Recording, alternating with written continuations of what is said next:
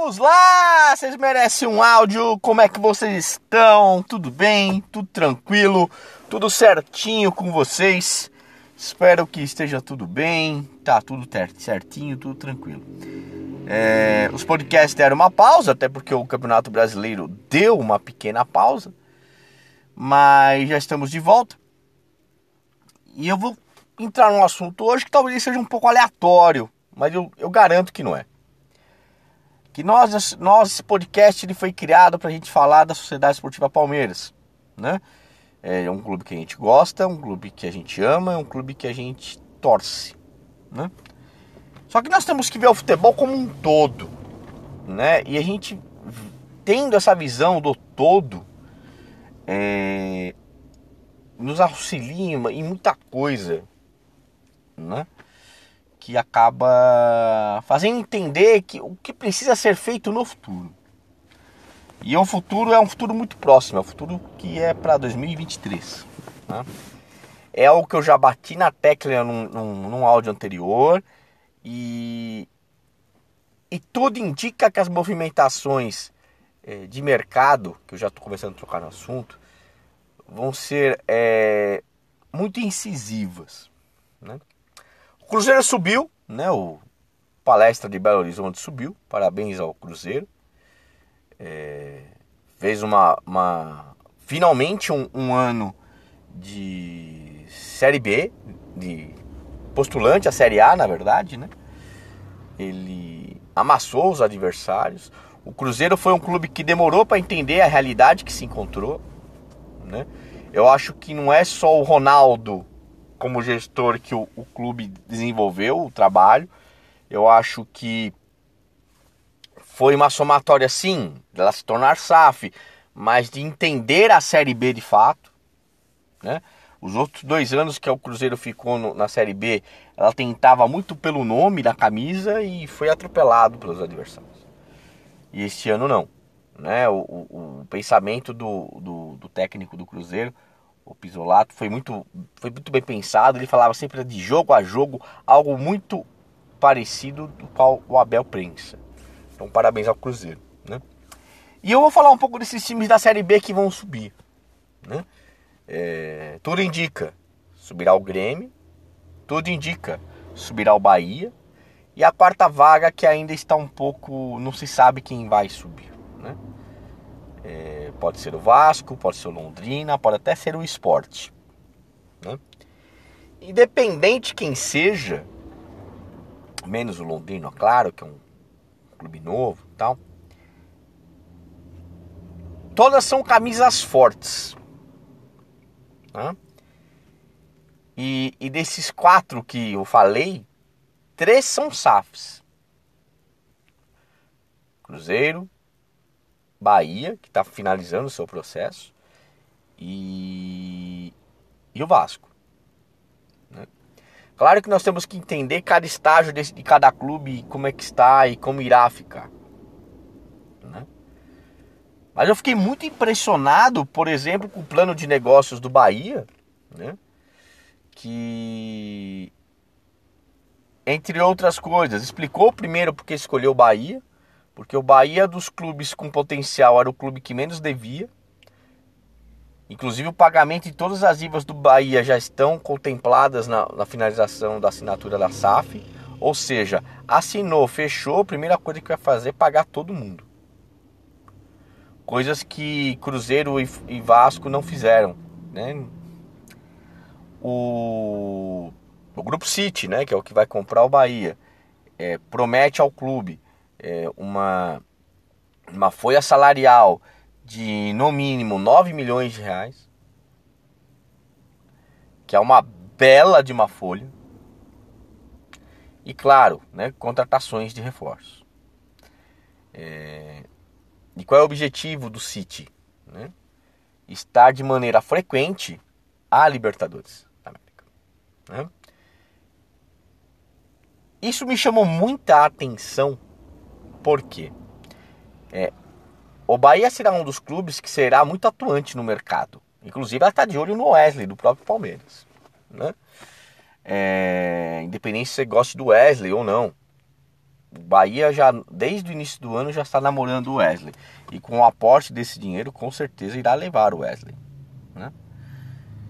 Então a gente tem que começar a analisar que o ano que vem vai ser um ano que vão ter mais players naquela parte de cima da tabela.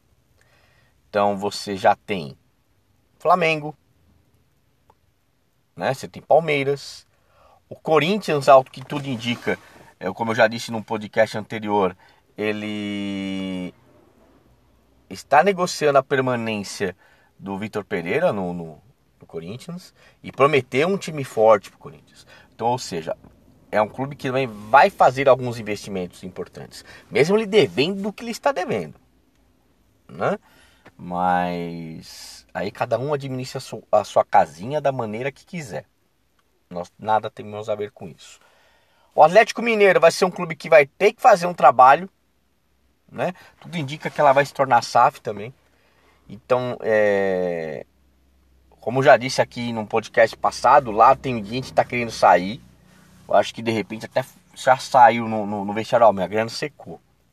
Então os caras já querem sair fora, entendeu? Então, só que o Atlético vai ter que se mexer, porque vai subir, subir o Cruzeiro. O Cruzeiro é vai ter que contratar, né? Porque eu vi alguns jogos do Cruzeiro, é um, é um ótimo time para Série B. Mas esse time, esse time do Cruzeiro hoje, ele não enfrenta de, pau a pau, eu te garanto, pelo menos o top 7.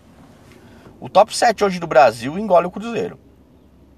Então, se ela quer se manter na Série A, ela vai ter que contratar. Ou seja, é mais um time que vai entrar no mercado de jogadores. Então já tem o Bahia e já tem o Cruzeiro.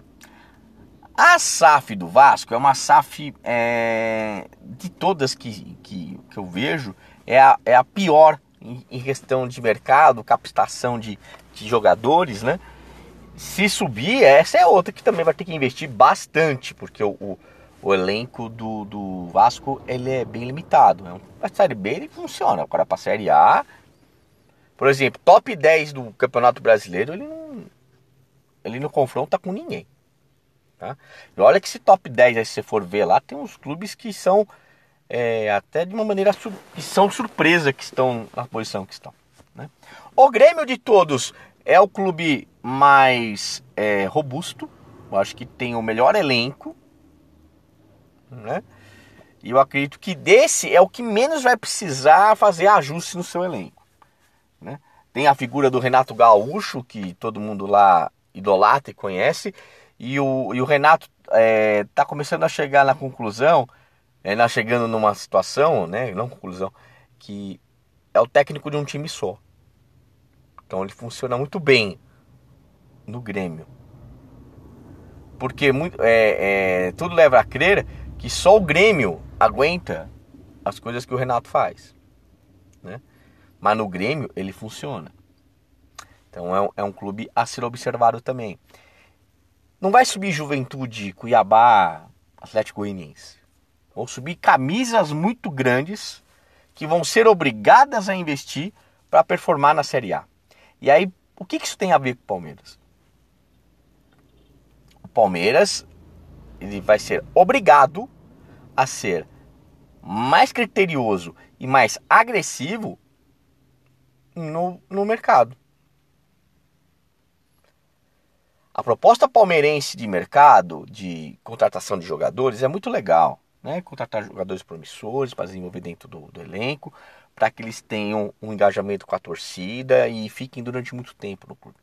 Para vocês terem ideia, é... eu vou dar até uma indicação de podcast para vocês ouvirem. É... Oito jogadores do elenco do Palmeiras tem mais de 200 jogos. É coisa para caramba. E é muito raro no, no futebol brasileiro você atingir tantos jogadores com um número tão grande de jogos. Isso funciona. Tanto é que nós ganhamos muitos títulos, obrigado.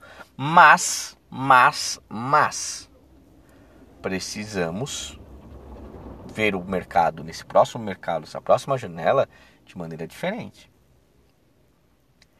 qualificar esse elenco, qualificar o elenco, deixar o elenco mais forte, deixar o elenco mais é, com mais opções para o Abel trabalhar, entendeu? Mais opções para o Abel trabalhar e com isso conseguir é, manter a sua regularidade de ser protagonista.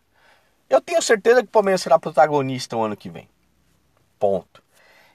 A única questão que eu acho do Palmeiras é que nós atingimos o nosso ápice tático e técnico. Não tem mais para onde subir. Para você subir, você tem que ter novos jogadores que possam te entregar mais tecnicamente e taticamente. Só que o mercado, o ano que vem, ele vai ficar restrito somente em Flamengo, Palmeiras, Atlético. Os empresários vão ter outras opções interessantes em deixar seus jogadores. Por exemplo, o Bahia é um deles. Quem não quer deixar seu jogador no, no, no, no time do, do, do City, né? Da, da organização do, do, Manchester City? Todo mundo quer. Para ele pro Manchester City é um pulo. Quem não quer ir pro City? Entendeu? É um atrativo que o Bahia vai ter. O Cruzeiro. O Cruzeiro vai ter que contratar, cara. Senão não vai se manter na Série A. É um nível abaixo, de repente, ao Bahia? Sim, mas é um outro cara que vai vir no mercado forte. Ele tem que vir forte. Então, o Palmeiras este ano, ele precisa, ele necessita ser mais audacioso nesse mercado. A gente não sabe ainda quem vai sair, a gente não sabe quem vai ficar, mas uma vez que isso está definido, né? O Scarpa vai sair. Nós temos o Tabata lá. Beleza. Vai existir outras posições que vai ter, vão ter saídas. É inevitável. E quando a gente já tiver tudo planilhado, a gente tem que achar os jogadores certos para as posições certas. E que esses jogadores nos entreguem um ganho tático e técnico para se trabalhar junto do Palmeiras. Não vai dar mais. Isso é uma crítica ao Anderson Barros de, de da gente chegar a disputar jogador e perder. Jogador pedido pelo Abel, avalizado pelo scout e não saiu o negócio. Entendeu? Claro que nesse caso tem muita força do dinheiro. Mas, por exemplo, o, o Flamengo contrata quem quer. Eu quero. Pronto, pronto, vem, peguei. E o Palmeiras não arrecada muito menos que o Flamengo. Esse ano vai porque vai ter títulos do Flamengo que, que vão fazer um pouco a diferença. Mas o Palmeiras não arrecada muito menos que o Flamengo. Não arrecada. Então, é, precisamos ser mais ousados e inteligentes no mercado. Né? Então, se a gente não fizer isso e não desenvolver isso, é... o, o protagonismo para o que vem, ele está garantido. Mas de repente a competitividade, a gente precisa trabalhar isso. Num cenário de mercado de jogadores, que vai ser mais difícil contratar jogador. Porque vai ter mais gente contratando. Então o Palmeiras tem que prestar atenção nisso e verificar dentro do Palmeiras ou até fora dele. É, fazer alguma coisa para que seja mais é, contundente nesse mercado, que seja mais preciso nesse mercado, que seja mais convincente nesse mercado. Nos últimos anos a gente teve muita dificuldade, mesmo sendo o Palmeiras é, campeão do jeito que está, o time organizado como é, é, é um clube que o, todo o mercado sabe que é, paga em dia, não tem nenhum problema, tem estrutura fantástica. E a gente consegue atrair jogadores que, que entregam. Ora, por que será isso? Então, pensemos. Nós vamos ter um, um, um ano, um mercado mais hostil, porque vão ter mais players contratando jogadores. E se o Palmeiras não for é, audacioso nesse mercado, ele vai pegar literalmente o fim de feira. O resto de que todo mundo já pegou. E com o resto de jogador, jogadores de segunda linha, é, a gente vai perder em competitividade. Ok? Gente, era esse o meu recado. Né? Eu quero agradecer a todos que estão assistindo os podcasts. Estou muito feliz, tá? Estou muito contente. E amanhã já teremos podcast para falar do jogo de quarta-feira contra o Atlético Mineiro, que pode parecer que não, mas é um jogo essencial para o título palmeirense. E amanhã eu direi por quê, tá ok? É isso, gente. Vamos nos falando. Um grande abraço. Até mais. Tchau, tchau.